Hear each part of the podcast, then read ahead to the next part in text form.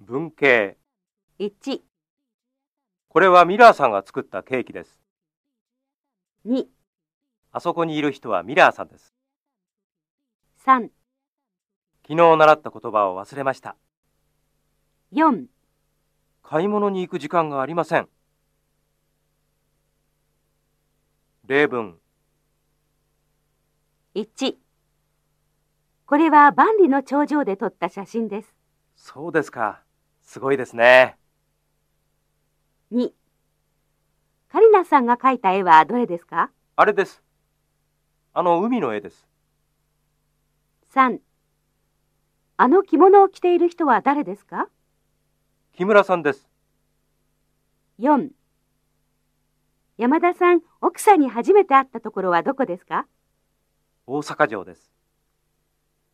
?5 木村さんと行ったコンサートはどうでしたかとても良かったです。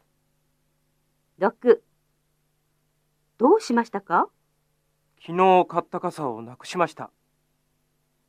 ?7 どんな家が欲しいですか広い庭があるうちが欲しいです。